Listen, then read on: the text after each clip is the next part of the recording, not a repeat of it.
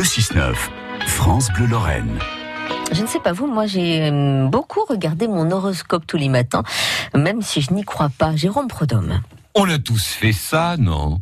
Genre, euh, la tante Jacqueline qui lit l'horoscope de l'année et on lui balance, oh là là, tu crois encore à ces trucs-là, toi? Et là, la tante vous répond, dommage que tu n'y crois pas, il t'annonce une bonne année. Et là, sincèrement, on a envie de savoir. On n'y croit pas, on n'y croit pas, mais on y croit quand même, en fait. Si la question se pose d'y croire de nos jours, c'est parce qu'on sait que l'astrologie n'est clairement pas une science, à la différence de l'astronomie, qui est la science des étoiles. Mais les deux ont été intimement liés très longtemps à tel point qu'on sait que Kepler pratiquait l'astrologie en même temps que l'astronomie, même s'il a d'ailleurs été l'un des premiers à faire la différence entre les deux. Toutes les civilisations se sont passionnées pour l'astrologie et elles ont quasi toutes inventé leur horoscope. Horoscope mésopotamien, euh, égyptien, maya, inca, chinois, arabe, chaldéen, gréco-romain.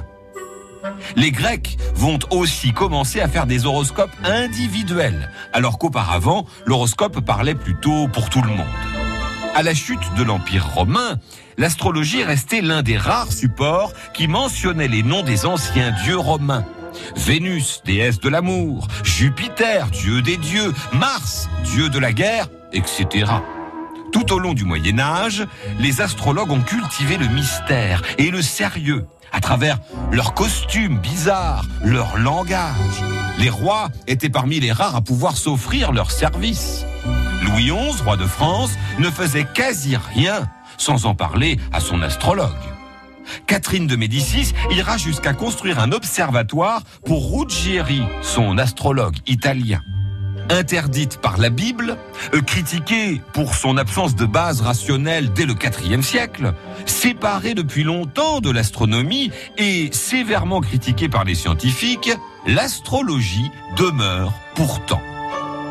Peut-être parce qu'avec la voyance, elle ouvre une espèce de possibilité de répondre à l'envie de chaque être humain, celle de savoir ce qui va lui arriver, surtout si c'est une bonne nouvelle. ce que je vous souhaite.